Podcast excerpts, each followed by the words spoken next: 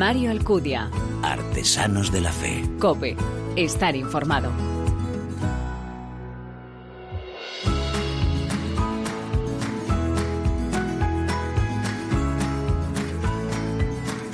¿Qué tal? Bienvenido a esta decimocuarta entrega de Artesanos de la Fe en cope.es en nuestra segunda temporada, un espacio en el que te ofrecemos cada 15 días esa mirada diferente a la vida desde la fe, un espacio donde se da la mano el testimonio, la lectura y la música, elementos esenciales de en esa imagen de la iglesia joven a la que nos convoca el Papa, capaz de dar testimonio con el corazón, con la palabra y con las manos. Como pedía recientemente en una de sus cartas dominicales de Cuaresma el arzobispo de Madrid, intentemos que en nuestro corazón habite el amor de Dios para regalarlo. Descubramos que merece la pena vivir la vida entregando este amor de Dios a todos los que encontramos en el camino. Todos somos mendigos de ese amor del Señor, lo buscamos por todas partes y precisamos también experimentarlo. Necesitamos escuchar aquellas palabras que escucharon los apóstoles. Este es mi Hijo, el amado, en quien me complazco. Escuchadlo. El amor de Dios tiene que entrar en todos los corazones, en todas las situaciones. El Señor nos ha dejado aquí en este mundo para que lo llevemos a los demás. Para ello hay que ponerse al lado de los hombres en el camino de su vida, dejándonos dar la mano por el Señor, igual que hicieron los primeros discípulos. Una fe que también, como dice el arzobispo de Oviedo, se hace vida allí en donde está la vida. Hay que cambiar el registro asustadizo de creer que solo podemos ser cristianos en el templo. Estamos llamados a ejercer este testimonio público de una fe que no se esconde y que se saca del patio particular a la plaza de la vida, con el ejemplo de nuestra vida también, como hacen nuestros invitados. Tres nuevos de esos ejemplos te los presentamos ya en este programa. Como siempre, estoy seguro que quieres conocerlos. Nos acompañas, ¿verdad? Gracias por elegirnos, descargarnos y escucharnos. Bienvenidos.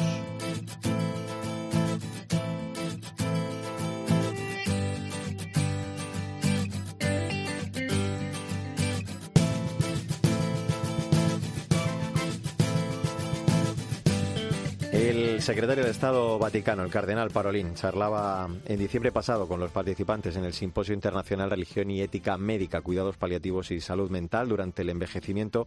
Les recordaba la necesidad de nunca abandonar al enfermo, de aplicar cuidados paliativos que nada tienen que ver con la eutanasia. Una carta en la que se recordaba además la dignidad humana y teologal de la vida en todas sus etapas, donde se hacía también hincapié en la vocación más profunda de la medicina, que es la de cuidar, aunque porque bien sabemos que no siempre es posible curar y en esos casos es de vital importancia acompañar con amor y con los mejores cuidados sanitarios al que sufre la enfermedad. Sandra Madrid, muy buenas. Hola Mario, pues como nos ha dicho el Santo Padre, la eutanasia y el suicidio asistido son una derrota para todos. La respuesta que hemos de dar es no abandonar nunca a quien sufre, no rendirnos, sino cuidar y amar a las personas para devolverles la esperanza. Y es que la muerte no es la solución del sufrimiento. La medicina puede aliviar el sufrimiento y el dolor. No abandonar a las personas enfermas eh, estar a su lado, acompañarlas en la difícil prueba que se hace presente en la conclusión de la vida cuando todos los recursos del hacer parecen agotados, es precisamente entonces cuando emerge ese aspecto ¿no? más importante en las relaciones humanas como son el ser y el estar. Y es aquí donde precisamente de la importancia de los cuidados paliativos, Sandra, de la que vamos a charlar durante los siguientes minutos. Nuestra invitada nos va a ayudar, yo creo, a abrir sin lugar a dudas los ojos eh, sobre todo este asunto. Desde luego, os voy a presentar ya a María Requena Meana. Tiene 44 años, ha trabajado durante siete en la planta de oncohematología del Hospital de Cartagena. Desde hace dos años no puede hacerlo porque un cáncer de mama metastásico en estado 4 se lo impide y en 2018 le otorgaron el premio al compromiso voluntario del Ayuntamiento de Cartagena por el proyecto Secunda Smile. En una carta que envió al diario ABC afirmaba que estaba convencida que independientemente del partido político al que se pertenezca, casi todo el mundo sabe que la vida es mejor que la muerte y que cuando una persona que se encuentra en una situación de grave enfermedad pide la muerte, es porque todo lo demás ha fallado y por lo tanto es un fracaso, no de la persona que sufre, sino del sistema, que no ha sabido cuidarla como se merece en esta situación. Nadie, desde luego, es más autorizada para hablar de todo ello que mm, alguien como ella, que en los siete años que ha estado como enfermera ha visto situaciones muy dolorosas, ha acompañado a enfermos y familiares en sus últimos días y ha podido aplicar además todo lo que había aprendido en el máster de cuidados paliativos. María, bienvenida Artesanos de la Fe. Muchísimas gracias por acompañarnos. ¿eh? Muchísimas gracias a vosotros. Bueno, eres la pequeña de seis hermanos, eh, tienes dos de ellos son sacerdotes. Cuando estabas estudiando enfermería, eh, diagnostican que tu madre tiene Alzheimer y después tu padre, eh, bueno, pues falleció como consecuencia de una displasia medular. según has contado en alguna ocasión, has hablado siempre, ¿no? De la gran suerte el ver el ejemplo de ellos, ¿no? Que aprendiste de las enfermedades, que aprendiste de ellas y que estás tratando también de aplicar a tu caso personal. Bueno, pues de la enfermedad de mis padres aprendí muchísimo, o sea, aprendí muchísimo eh, de la enfermedad de Alzheimer que tiene como tan mala prensa, ¿no? Y que mm, Dios no quiera que salga esta ley, pero si sale mm, miedo me dan los pobres enfermos mm. de, que tienen eh, Alzheimer, ¿no? Porque según la sociedad no valen para nada, ¿no? Porque no solo no pueden hacer nada, sino muchas veces no pueden ni siquiera hablar, no puede, están como en estado para ellos vegetativo, pero sigue siendo tu padre, sigue siendo tu madre, sigue siendo una persona digna de amor, eh, digna de que saca lo mejor de ti. Yo es que estoy plena y absolutamente convencida que un enfermo de estas características saca lo mejor del ser humano. Mm. Eh, eso con el Alzheimer para y, luego con la displasia de medular de mi padre que en, seis meses falleció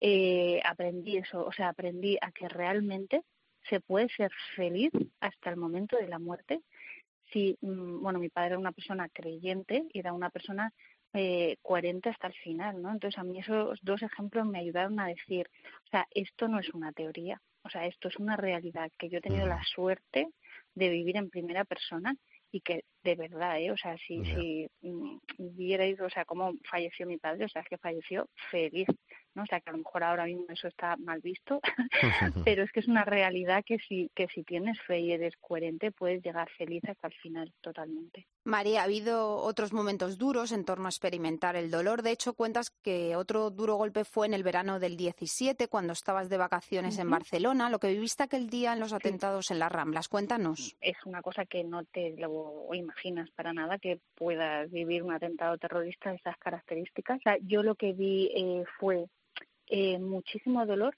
y a la vez muchísimo amor, ¿no?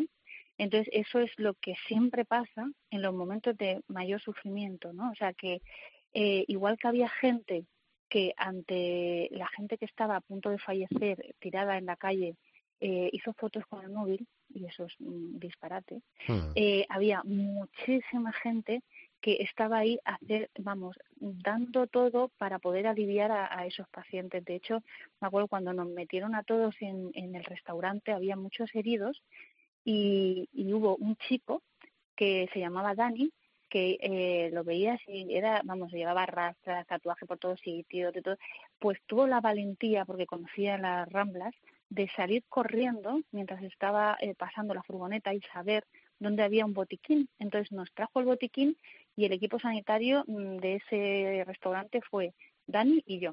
Mm. Dani había hecho un curso de primeros auxilios y yo era enfermera. Y entonces ahí también ves o sea, la grandeza del ser humano ante las mayores catástrofes. O sea, mm. que dice, realmente el dolor saca muchísimo bueno del ser humano. Saca lo mejor de la persona. Eh, María, ahora te encuentras eh, al otro lado. Has pasado de enfermera a enferma, porque hace dos años lo contaba Sandra, te diagnosticaron un cáncer de mama metastásico en estadio en estado 4, frente a eh, ese mm. entregarse a la muerte rápida que quieren los que mm. reclaman esa eutanasia de la que hablábamos.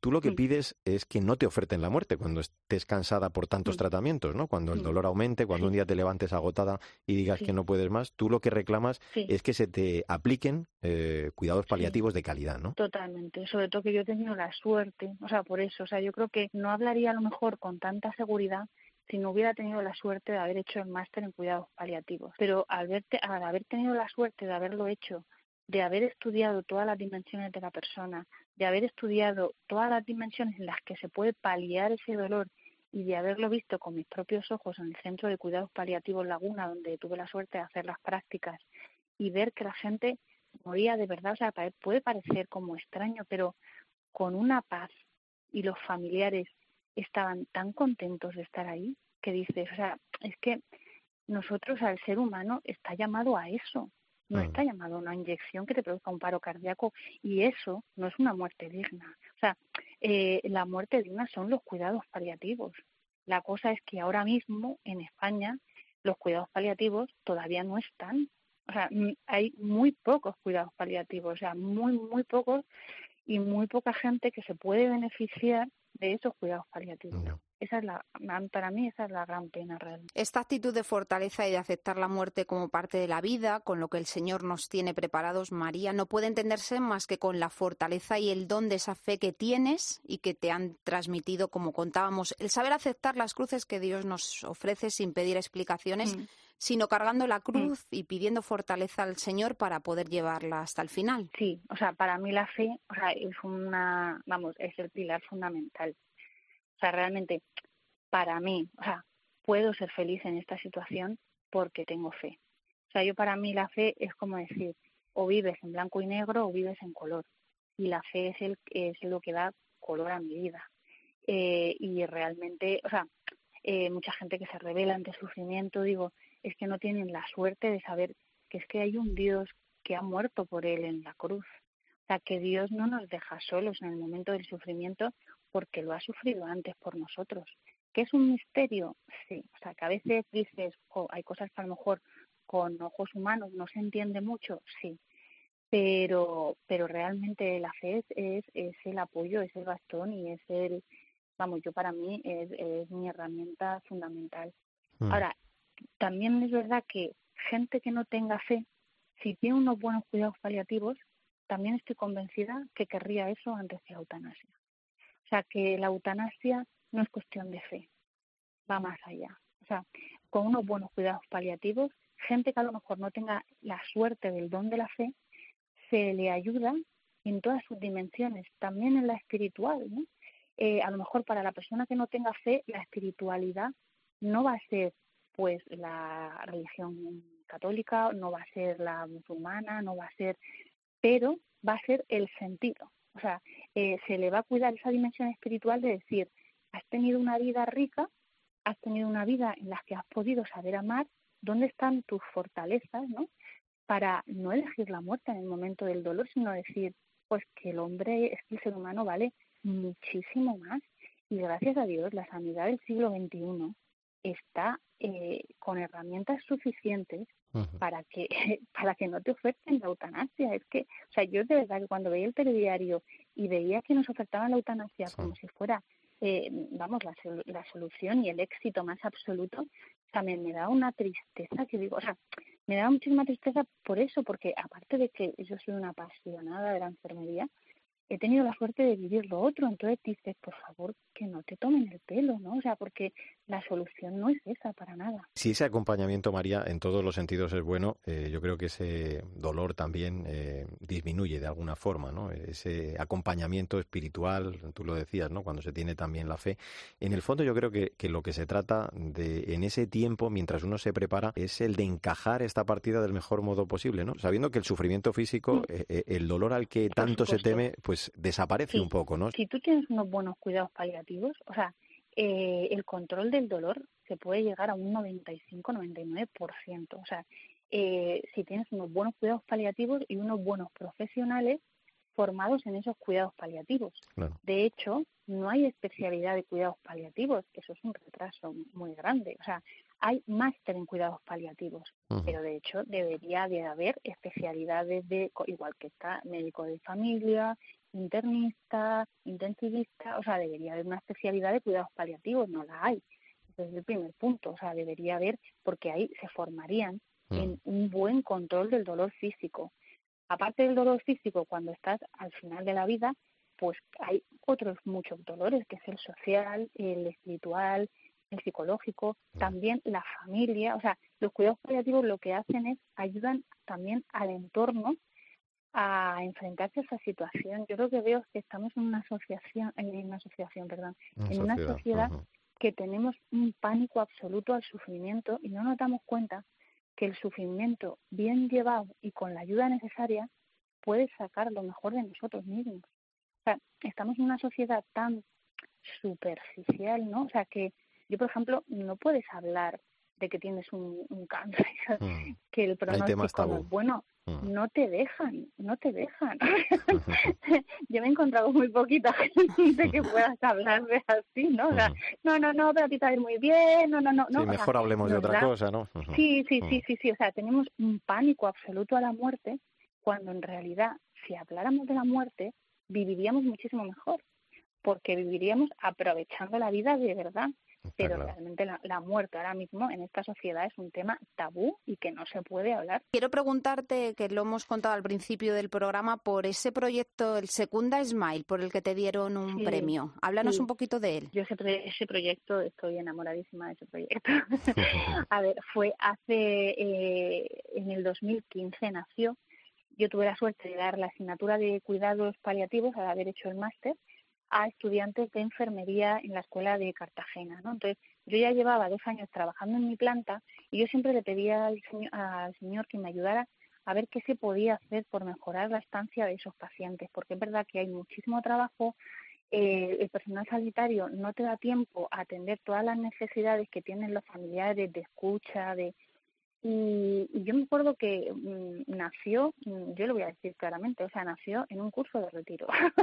o sea, yo hice un curso de retiro, ¿no?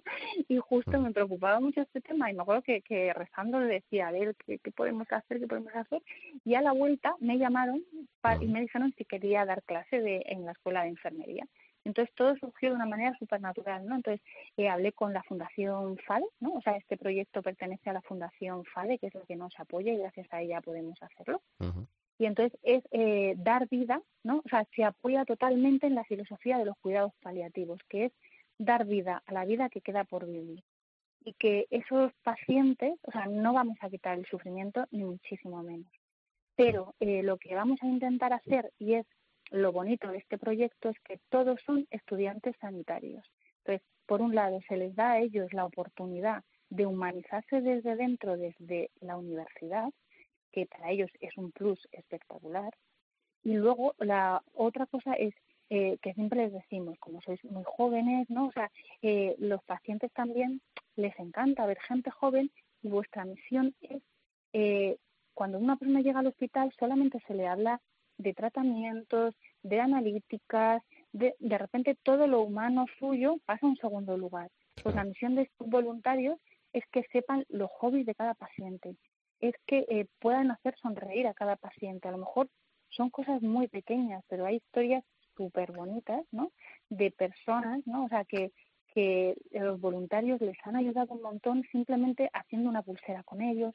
Había una, una mujer que falleció con 35 años y unas voluntarias hicieron una pulsera, estuvieron haciendo mm. varios días pulseritas. Pues su hija adolescente le decía a su padre, papá, yo esta pulsera no me la quitaré en la vida. ¿No? O sea, cosas que puedes decir, son cosas muy pequeñas, pero mm. cuando tú estás en esa situación, esas cosas pequeñas, eh, te ayudan muchísimo. Ahora ya hemos ido creciendo poco a poco y se hacen también talleres de pintura, de musicoterapia, pero lo fundamental es el acompañamiento. En definitiva, generar la, la, cultura de los cuidados paliativos, ¿no? Podríamos decir. Exactamente, exactamente. María, yo quiero acabar preguntándote, eh, desde luego estamos comprobando que la eutanasia nunca será un fin natural ni una muerte digna, lo está quedando muy claro después de hablar contigo. ¿Qué le dirías a las personas que nos están escuchando que tienen una enfermedad grave, incurable quizá, y a sus familiares? Yo les diría que independientemente de la fe que tengan, sí que les diría que si tienen fe, es el momento, si, si a lo mejor por cualquier cosa en la vida se han alejado un poco, es el momento de recuperar, porque es una pasada la fe, es verdad, o sea, es como eso, ver la vida en color o en blanco y negro, pero si no tienen fe, mm, que no se preocupen tampoco, ¿no? Porque realmente lo que da sentido a todo es el amor. Y estas enfermedades son escuelas de amor completamente yo les diría que no tengan miedo al sufrimiento, que van a sufrir, o sea, pero, mm, o sea, físicamente va a haber analgésicos para todo, ¿no? Pero es verdad que los familiares, yo les diría, ¿no? Yo me he encontrado trabajando como enfermera con muchísimos familiares, ¿no? Que necesitan muchísimo apoyo, ¿no? Porque no tienen la fuerza de hablar con su familiar de que se están muriendo. Entonces, una cosa que se llama en paliativos se llama la conspiración del silencio y es el paciente no quiere hablar con su familiar de que se está muriendo para no hacerle daño y el familiar no quiere hablar con el paciente tampoco para, hacerle daño. y eso crea un sufrimiento tremendo. Entonces, en los cuidados paliativos ayudamos, ¿no? A que hablen, ayudamos a que no importa llorar, no importa llorar, o sea, porque si no lloras en esas situaciones, ¿con qué vas a llorar en la vida? ¿No? o sea, pero vale la pena, o sea, de verdad, o sea, que, que hablen de todo lo que quieran, que es el momento de verdad, de querer de verdad, de dejarnos de tanta tontería que hay en este mundo, de que nos enfadamos por unas chorradas monumentales que dices, pero ¿qué está pasando? Y al revés, es una escuela que te ayuda a aprender a vivir, a valorar la vida mm. y a dar gracias por la vida, aunque, porque nadie nos ha, o sea, yo lo pienso muchas veces, o sea, a, nadie nos ha dado cuando nacimos un cartelito que ponga vas a vivir hasta los 90. Es que nadie nos lo ha dicho. O sea, no, o sea, cada persona tiene un tiempo. Y los cuidados paliativos le va a ayudar de verdad, o sea, si estuvieran bien, de verdad que les va a ayudar a sacar lo mejor de sí mismos, le va a ayudar a enfrentarse a situaciones muy difíciles, pero de verdad que cuando pase el tiempo, y yo lo he visto, lo he vivido primero como hija y luego como enfermera, a darse cuenta de que es, ese espacio de tiempo y, esa situación, eh, hay tanto amor en ella. Si tienes, o sea, la fuerza necesaria y mm. la ayuda necesaria, que no hay que tener miedo al sufrimiento. Después de escucharte lo tenemos muchísimo más claro. La respuesta al dolor y la enfermedad desde el acompañamiento, a través de ese cuidado con humanidad, con amor, con respeto, unos cuidados paliativos eh, dirigidos al paciente. Que la persona mm. no se sienta nunca sola. Claro que sí. Pues eh, María Requén, ha sido de verdad eh, un verdadero placer el charlar contigo. Te agradecemos muchísimo el que hayas compartido tu testimonio, que yo creo que va a ayudar a muchas personas que están en una situación como la tuya. Te mandamos un abrazo enorme. Muchísimas gracias, muchísimas gracias a los dos. Muchísimas gracias. Y a ti, eh, Sandra Madrid, eh, hasta el próximo programa. Aquí estaremos. Mario Alcudia. Artesanos de la Fe. Cope. Estar informado.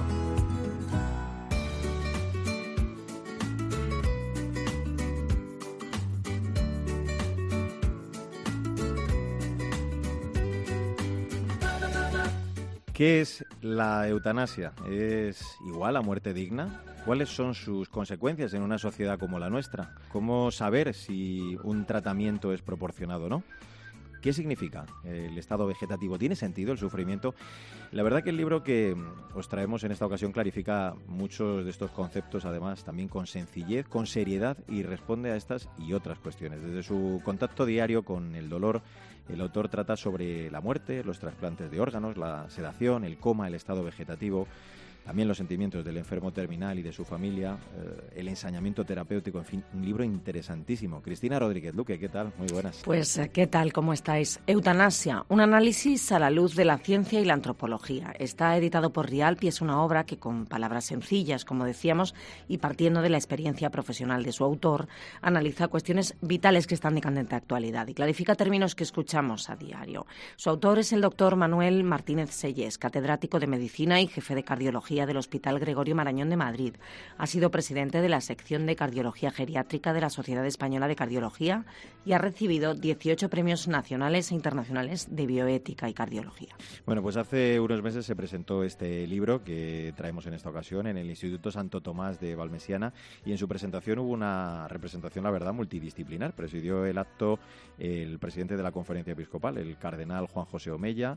En ella estuvo su autor y también Meme Alsina, que firma por cierto, el epílogo desde la experiencia personal. Doctor Martínez Selles, gracias por estar con nosotros en Artesanos de la Fe. ¿Cómo está? Muy bien, muchas gracias por la presentación. Eh, aprovecho para decir que soy jefe de sección de cardiología del Hospital Gregorio Marañón, pero lógicamente todo el mm. libro lo escribo a título personal. Pues eh, queda dicho, por supuesto, claro que sí. Eh, cuéntenos, eh, Manuel, ¿por qué ha unido ciencia y antropología y fe, si podemos decirlo así, en, en, esta obra de la que estamos hablando? El principal motivo es que veo en mi día a día que hay mucha confusión. Hay mucha confusión tanto entre pacientes, familiares, a veces también en el personal sanitario. Y lo que veo también es que muchas veces cuando uno va a fuentes de información pues eh, la información no se da de forma clara. A veces yo creo que es eh, de forma no intencionada, pero a veces también hay confusión malintencionada. Entonces yo creo que es muy importante aclarar conceptos y más que en un momento en que estos conceptos van a tener cada vez más relevancia. Uno de los capítulos del libro, concretamente el tercero, lo titula usted Todos vamos a morir, pero los hospitales se mueren mal. Se nos olvida a veces que lo único que firmamos al nacer es que en algún momento pues moriremos. Dice usted además que eh, hoy la muerte está excesivamente medicalizada. En su experiencia, ¿cuál es la mejor manera eh, de que pues cualquier persona se enfrente a su propia muerte o a la de un familiar cercano? Yo creo, y de hecho personas que se han dedicado a analizar esto profundamente han llegado a decir que si queremos que se muera mejor es importante que la gente se muera fuera del hospital. Lamentablemente eh, la tendencia, al menos en nuestro país, porque en algunos países como Estados Unidos eso está cambiando, en nuestro país cada vez se muere más en el hospital y de hecho la mayoría de gente que muere muere en un hospital. Esto en algunas situaciones es comprensible porque puede haber situaciones clínicas en las que sea difícil el tener un buen control sintomático en el domicilio. Y lo cual no significa que aunque el paciente muera en el hospital, pues lo que tenemos que hacer es intentar, por así decir, llevar la casa al hospital y que el paciente muera eh, pues en un ambiente que le sea cercano, acompañado de sus familiares. Y esto, como digo, pues a veces se puede hacer más o menos, también en función de la enfermedad de la que estemos hablando. Pero idealmente, eh, mi recomendación, y cuando así se puede hacer, y por ejemplo en Madrid pues eh, esto lo hacemos cada vez con más frecuencia, que los pacientes con enfermedades muy avanzadas, pues si es posible el que se mueran en su casa, porque seguro que se van a morir mejor que si se mueren en un hospital. Como digo, a veces esto eh, no es posible. En cualquier caso, lo que sí es muy importante es que estos pacientes se, sientan acompañados, tanto por la familia como eh, por los profesionales, hasta el último momento. Y esto es algo que a veces no se hace y, hay muchos estudios que demuestran que, esto lo perciben los pacientes. Entonces es muy importante que el paciente esté eh, acompañado y que esté bien acompañado. Y, eh, algo importante, eh, Manuel, es la clarificación terminológica. ¿no? Hablamos del término eutanasia, que literalmente viene del griego, ¿no? significa buena muerte, pero claro, hoy le hemos dado la vuelta ¿no? a ese sentido etimológico. De hecho, la Organización Mundial de la Salud lo define como la acción del médico que provoca deliberadamente la muerte del paciente. ¿Qué repercusiones, cuéntenos, tiene esta terminología en, esa, en su profesión, en la profesión médica? Bueno, yo creo que lo ha indicado muy bien significado de eutanasia, y de hecho lo dice claramente la definición de la Organización Mundial de la Salud que ha mencionado, mm. es una acción del médico y por lo tanto esto es algo importante porque cuando estamos hablando de eutanasia pues eh, implica al menos un médico con esta ley que eh, lamentablemente probablemente se apruebe dentro de poco tiempo pues de cierta forma obliga a un médico a matar a un paciente es decir eh, es una acción de un médico que provoca deliberadamente la muerte de un paciente, se entiende que es un paciente que está sufriendo. Y por lo tanto, la, la eutanasia sería algo así como un homicidio por compasión, es decir, tiene que haber la intención de matar. Esto es clave, es muy importante para distinguir si un acto es eutanasia o no, cuál es la intención. Si la intención es matar, eso es eutanasia. Lo digo porque si la intención es matar, esto se puede hacer de distintas formas. Una opción es hacerlo a través de una acción, es decir, si yo administro un veneno a un paciente le puedo producir eutanasia, pero también se puede hacer por omisión. Si yo, por ejemplo, a un paciente dejo de hidratarle o dejo de nutrirle y hago esto con intención de matarle, y por eso digo que es muy importante ver cuál es la intención, esto también se da eutanasia. Con la legalización de la eutanasia a la vuelta de la esquina prácticamente en nuestro país, ¿qué podemos aprender de otras experiencias, como por ejemplo en Holanda? Habla usted de la pendiente de resbaladiza en el libro y de que el dato es escalofriante una de cada siete de cada siete eutanasias que se practican allí se realizan en personas que no han dado su consentimiento. Es cierto. Eh, la verdad es que la pendiente resbaladiza se ha ido comprobando en los distintos países que han legalizado o despenalizado la eutanasia. Que por cierto, en Europa solo tenemos el caso del Benelux. Eh, es verdad que hay otros países no europeos, como es el caso de Canadá y Colombia. Sí es cierto que hay otros países en Europa, en concreto Suiza y Alemania, que han aprobado lo que se llama el suicidio médicamente asistido, que es parecido a la eutanasia, pero que eh, ahí lo que hace el médico es prescribir, por así decir, el veneno y luego el paciente va a la farmacia con esta prescripción y se toma el veneno. Pero incluso añadiendo suicidio médicamente asistido a eutanasia, son muy poquitos países los que lo han despenalizado, los que hemos mencionado, y Japón, y luego hay algún estado de Estados Unidos, algún estado en Australia. Es decir, lo digo porque a veces ahora cuando se lee la prensa estos días parece que somos la excepción, que no tenemos la eutanasia eh, legalizada, despenalizada, y, y, no es cierto. Incluso uniéndolo con el suicidio médicamente asistido, menos del 3% de la población mundial vive en países donde se permiten estas prácticas. ¿Qué es lo que se ha visto? Sobre todo en países como es el caso de Holanda, que ya lleva muchos años. Pues que la eutanasia se aprueba en circunstancias muy concretas, en pacientes que lo han pedido de forma muy clara, que tienen unos síntomas que no se pueden controlar, que tienen una expectativa de vida muy corta. Y luego esto se va ampliando y efectivamente, como se ha mencionado, hoy en día ya se hace eh, en Holanda eutanasia a muchos pacientes que no lo han solicitado, incluyendo niños con discapacidades, ancianos con Alzheimer, etcétera. Esto es lo que se llama la pendiente resbaladiza, es decir, empezar con unos supuestos muy concretos, pero está muy claro que eso luego no hay forma de controlarlo y lo que se ha visto en estos países es que se va extendiendo cada vez más a otras situaciones. Eh, vamos a avanzar, eh, Manuel, hasta el capítulo 10. Eh, habla de calidad de vida, de vida digna, también de muerte digna. A mí me gustaría que nos clarificara, así en pocas palabras, estos términos para que pudieran entenderlo realmente nuestros oyentes. ¿A qué nos estamos refiriendo?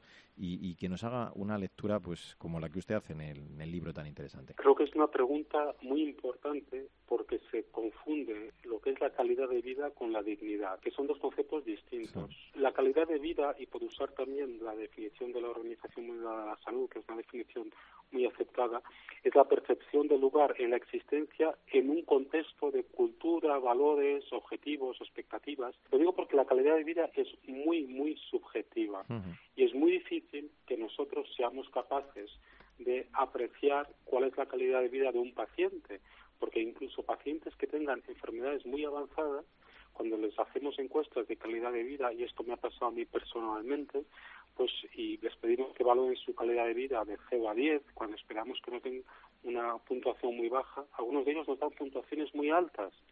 Y por lo tanto, solo un paciente o solo una persona sabe cuál es la calidad de vida que tiene, porque esto depende de muchas cosas, pues del entorno, eh, de la psicología que tiene esa persona, de las relaciones sociales, eh, también de temas espirituales, con lo cual nosotros no somos capaces de dictaminar la calidad de vida que tiene otra persona. Ahora bien, el concepto de la dignidad no tiene que ver con la calidad de vida. La dignidad humana es intrínseca a todo ser humano y de hecho es la base de la Declaración Universal de Derechos Humanos, que nos dice que todos los seres humanos tienen una misma dignidad. Por el hecho de ser personas tenemos una dignidad intrínseca y por lo tanto esto no se puede olvidar. Y de hecho si se olvida esto, pues da lugar a que alguien pues haga controles de calidad y decida cuándo una vida es suficientemente digna. Y esto no es aceptable. Todos tenemos una dignidad máxima. Es cierto que enfermos con enfermedades avanzadas pueden no percibir esa dignidad, pero curiosamente lo que muestran los estudios es que la percepción de dignidad que tienen los enfermos no depende tanto de la enfermedad, sino del entorno, lo que decía antes, ¿no? Si la familia, el personal sanitario está volcado con este paciente, le muestra su compasión, dialoga con él, etcétera, el paciente va a percibirse como digno. Mientras que si el paciente se nota que le han abandonado, tanto la familia como el personal sanitario, él no va a percibir esta dignidad que tiene, pero puede no percibir. El testimonio con el que se cierra el libro de Meme Alsina es muy revelador. Permítame que le glose unas líneas.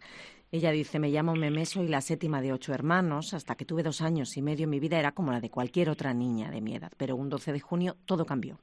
Dejé de andar, de respirar por mí misma. Un virus había afectado mi médula y había quedado tetrapléjica. Los médicos les dijeron a mis padres que mi situación era crítica, que quizá no lo superaría. Lo cierto es que superamos aquel bache, pero también lo es que ya nunca he vuelto a andar y que, según dicen los papeles, tengo una discapacidad del 99%. Pero eso no me impide que mis ganas de vivir estén al 100%. Me declaro enamorada de la vida y cada mañana agradezco abrir de nuevo los ojos y contemplar con ilusión ese nuevo día que se me regala. Como me son muchos los enfermos que piden vivir aún entre viento y marea. ¿Qué podemos aprender de ellos? De Memea Alcina, desde luego mucho, y yo creo que es eh, lo mejor del libro, es lo, que escribe ella.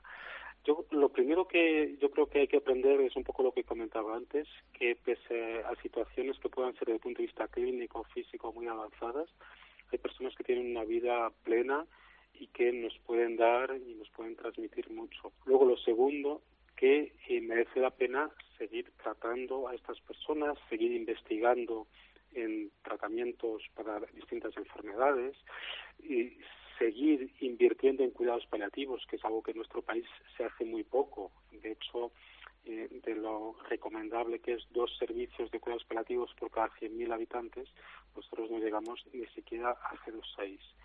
Y luego también yo creo que se puede aprender que muchos pacientes que piden eutanasia, en el fondo lo que están pidiendo es otra cosa. Lo que están pidiendo es que quieren que les cuiden, que les den cariño, que les traten los síntomas que tienen muchas veces son enfermos que tienen alguna situación de, depresión, con lo cual pues tienen también cierta falta de autodeterminación real en el sentido de que cuando uno pide que acaben con su vida, pues probablemente algo esté mal también desde el punto de vista, de vista psíquico, psiquiátrico.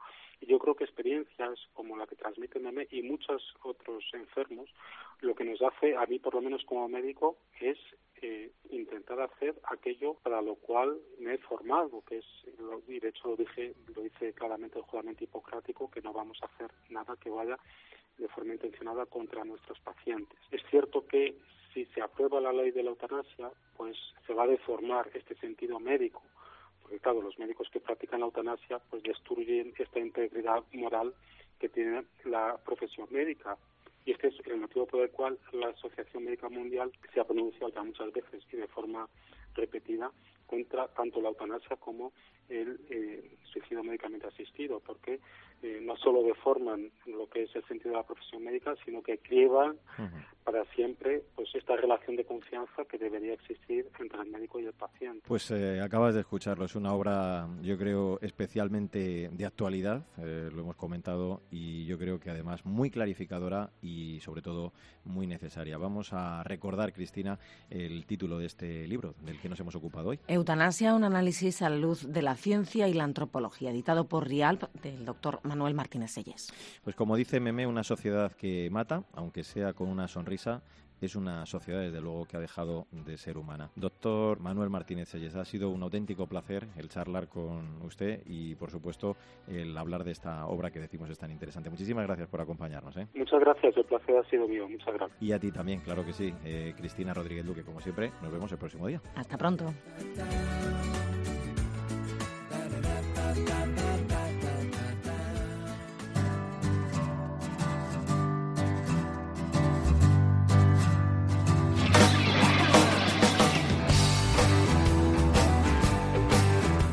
Mario Alcudia. Artesanos de la Fe. Cope. Estar informado. Todos los hombres han de tener una mochila con sueños. Sueños que se hagan realidad. Elige siempre algo bueno. Ponle coraje y tesón, una pizca de emoción. No tengas dudas, vive con pasión. Busca sueño y hazlo realidad. Busca tu sueño y hazlo realidad. Recta final de este Artesanos de la Fe en cope.es en nuestra decimocuarta entrega de esta segunda temporada. Esto que estás escuchando es Busca tu sueño, el primer tema del nuevo trabajo de César Hidalgo, Alma Guerrera, la tercera producción ya de este cantautor folk rock de música católica contemporánea. Un disco en el que reivindica la alegría, el optimismo, la solidaridad, la fraternidad, la esperanza, la caridad y sobre todo la fe. Dejado olvidado y herido, la luna se escondió. Una estrella fugaz se ha perdido, dulce muerte ven ya. Mañana saldrá el sol.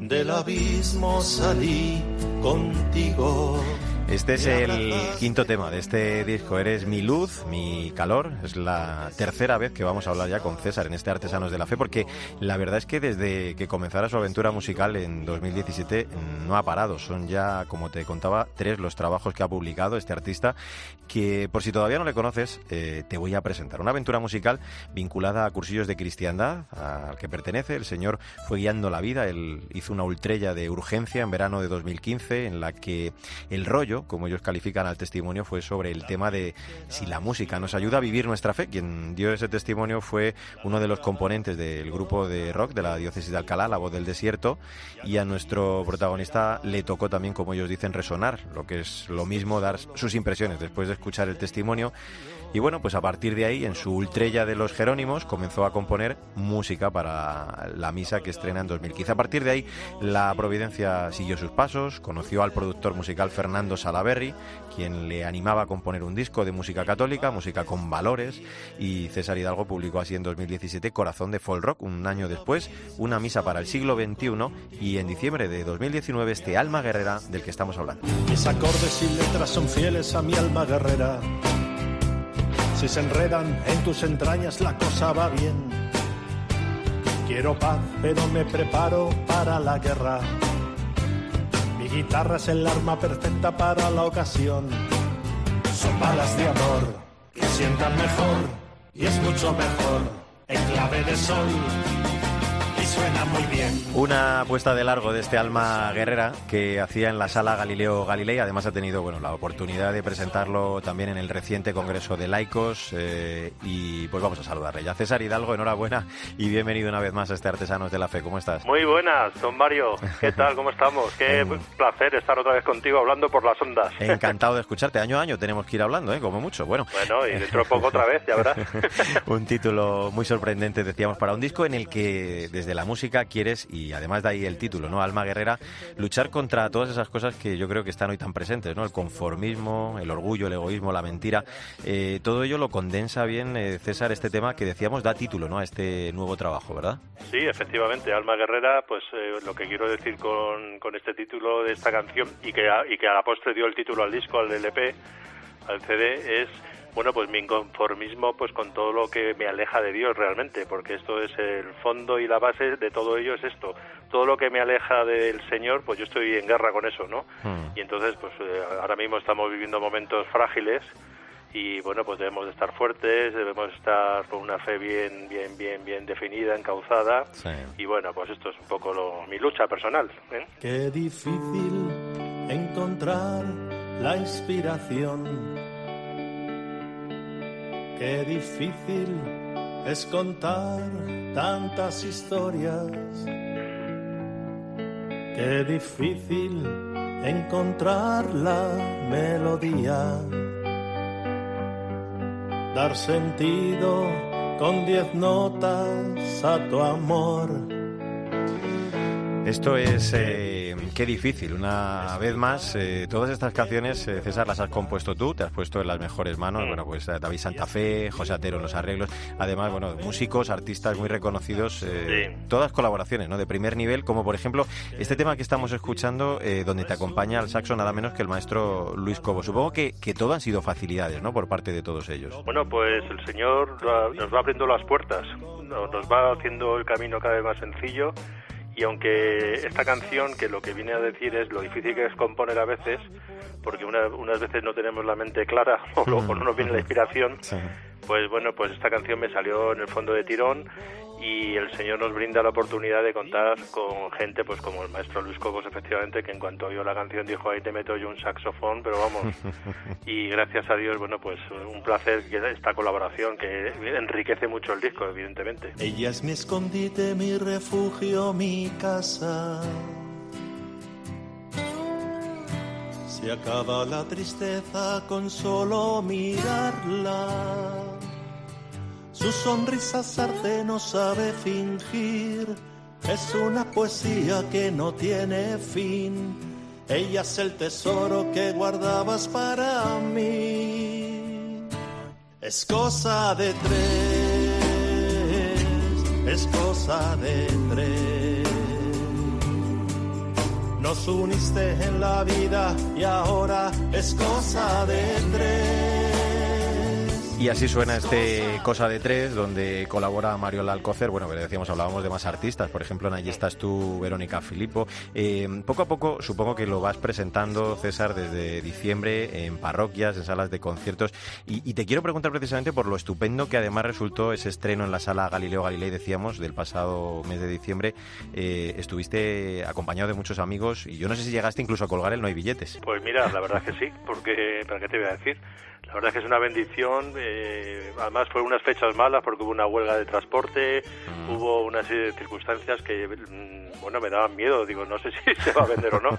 Y como yo elijo siempre salas seculares, porque creo que hay que llevar a Dios y al Señor y presentarlo no en las parroquias, sino fuera de las parroquias para la gente que no está cerca del Señor, intentar con la música atraerles o por lo menos que lo vivan de una manera natural pues la verdad que muy contento porque el concierto fue un super concierto, estuvo lleno a reventar, no cabía un alma. Qué bueno. Y bueno, pues la verdad que sí, fue estuvo muy bien, muy agradable, con colaboraciones que vinieron a echarme una mano, con toda la banda, se grabó vídeos, en fin, hasta muy bien, muy bien, muy contento. Y luego, bueno, pues también hemos eh, cantado en otros sitios, sí, claro, efectivamente, en parroquias y en otros sitios. sí. Hoy he conocido a un hombre muy singular, no le he dicho mi nombre lo sabía ya, aunque la cosa es rara, parece muy formal. Viste camisa rayas, vaqueros muy normal. Conoce mis costumbres, mi forma de pensar, todas mis ilusiones las conocía ya. Ay, ay, ay, ay, ay, ay, ay. Ven, me dijo, ven conmigo, no te arrepentirás Conmigo verás cosas que nunca olvidarás. Con este me suena, eh, te tengo que preguntar ya por algo que comentaba César también al principio. La oportunidad de presentarlo, decía, en el recientemente Congreso de Laicos celebrado en Madrid, donde además, eh, bueno, un gran número de músicos católicos, eh, yo os veía durante los cantos de la misa, resultó precioso el testimonio de unidad ¿no? de la música católica, de los músicos católicos. Pero cuéntanos, ¿cómo resultó en concreto el concierto en este encuentro que diste? ¿Qué, qué impresiones tuviste después de esa presentación en un foro?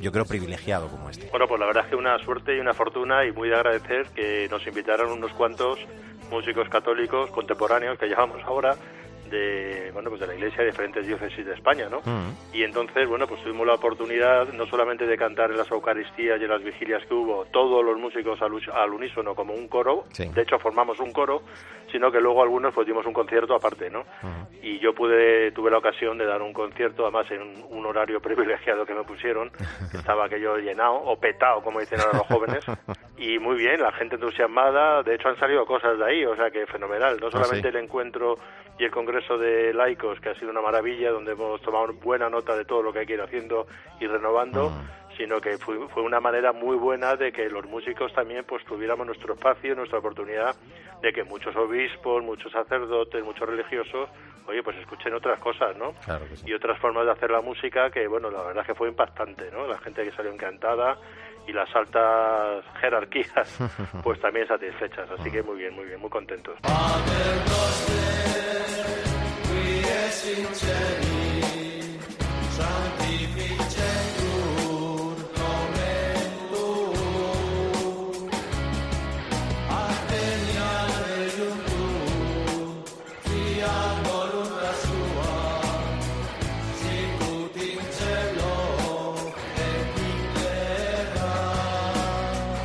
Este es el decimocuarto tema de este disco, el bonus track, que es una colaboración muy especial, la verdad, de la comunidad benedictina del. Real Monasterio eh, de Santa María del Paular. La verdad que es una, una delicia, eh, lo estamos escuchando, y yo creo que además eh, ellos incluso te lo pusieron muy fácil, ¿no? Disfrutasteis muchísimo, ellos y tú, digo, de, de esta experiencia, ¿no? Cuéntanos cómo fue Bueno, aquello. fue maravilloso. Una misa que fuimos al monasterio de Santa María del Paular y oímos eh, el, el domingo a las 12 mi mujer y yo y entonces cantaron, eh, la misa es en gregoriano y entonces cantaron el Padre Nuestro, o sea, el Pater Noster Sí, en latín. sí.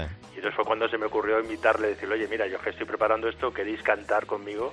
en el disco y no lo pensaron ni un segundo. Dijeron, sí, sí, sí, sí. Dice, y además este sábado, porque luego no podemos, que tenemos muchas cosas que hacer. Así que llevamos al monasterio todos los equipos de sonido, de grabación, de los estudios y pasamos un sábado increíble. Los hombres disfrutaron porque ellos agradecen también que cuenten con ellos para hacer cosas, ¿no? y entonces, bueno, pues una, una alegría, una satisfacción enorme. Desde aquí mando un abrazo al padre Joaquín, a Martín, a, bueno, a todos, a todos. todos cantaron y lo pasaron muy bien y están sorprendidos de cómo quedó y el resultado final. He ganado mil medallas. Siempre fui un campeón. Soy el rey de las hazañas. ¿Y quién soy yo? subido el Himalaya, he corrido el maratón. Mi nombre han puesto a una plaza. ¿Quién soy yo? ¿Quién soy yo? Se titula esta canción. Bueno, yo creo que después de escucharte todas estas cosas, César, eh, ya lo sabemos mucho mejor, pero claro, además, eh, por si acaso te podemos seguir en las redes. Eh, por ejemplo, en Instagram estaba yo viendo ahora tu perfil, Folk Rock Católico, también en tu web, cesaridalgo.es, en YouTube. Y por supuesto, toda tu música ya está también, ¿no? En todas las principales plataformas. Sí, sí, sí, sí. Está en, todas las plataformas que hay en 240 países. Así que cualquier persona que trabaje con una plataforma en concreto, pues cada uno con la suya, pues están ahí todas mis canciones, mis discos, los tres que llevo de momento y el futuro cuarto que ya está en vías de desarrollo. Ah, ya, ya, y por eso te quería yo preguntar, ¿qué tienes, qué tienes en mente? Que decías bueno, antes pues ya que estamos pronto con los arreglos, estamos con los arreglos, date cuenta que tú sabes bien que un disco pues se tarda en grabar pues eh, mínimo 8 o 10 meses, un año entonces acabas de uno y ya estás con el otro liado, ¿no? Y este, bueno, pues va a ser un disco muy bonito, va a sorprender mucho porque tiene unas canciones muy muy directas y va a ser muy un sonido muy acústico, muy también con muchos toques de rock, pero sobre todo folk rock, que es lo que a mí me gusta, con letras muy actuales, de muy de pensar, muy de hacer ver cosas claras y muy dirigida a la gente joven de que no se metan barrizales y cosas raras porque la vida es muy bella y hay que vivirla y disfrutarla. Ya, ya lo escuchan nuestros oyentes, no me da tiempo contigo a hacerte una y otra entrevista seguida. Yo quiero saber todo lo que piensas tú. Te ha ayudado a preguntarte si en tu vida quieres más, tienes algo en que pensar.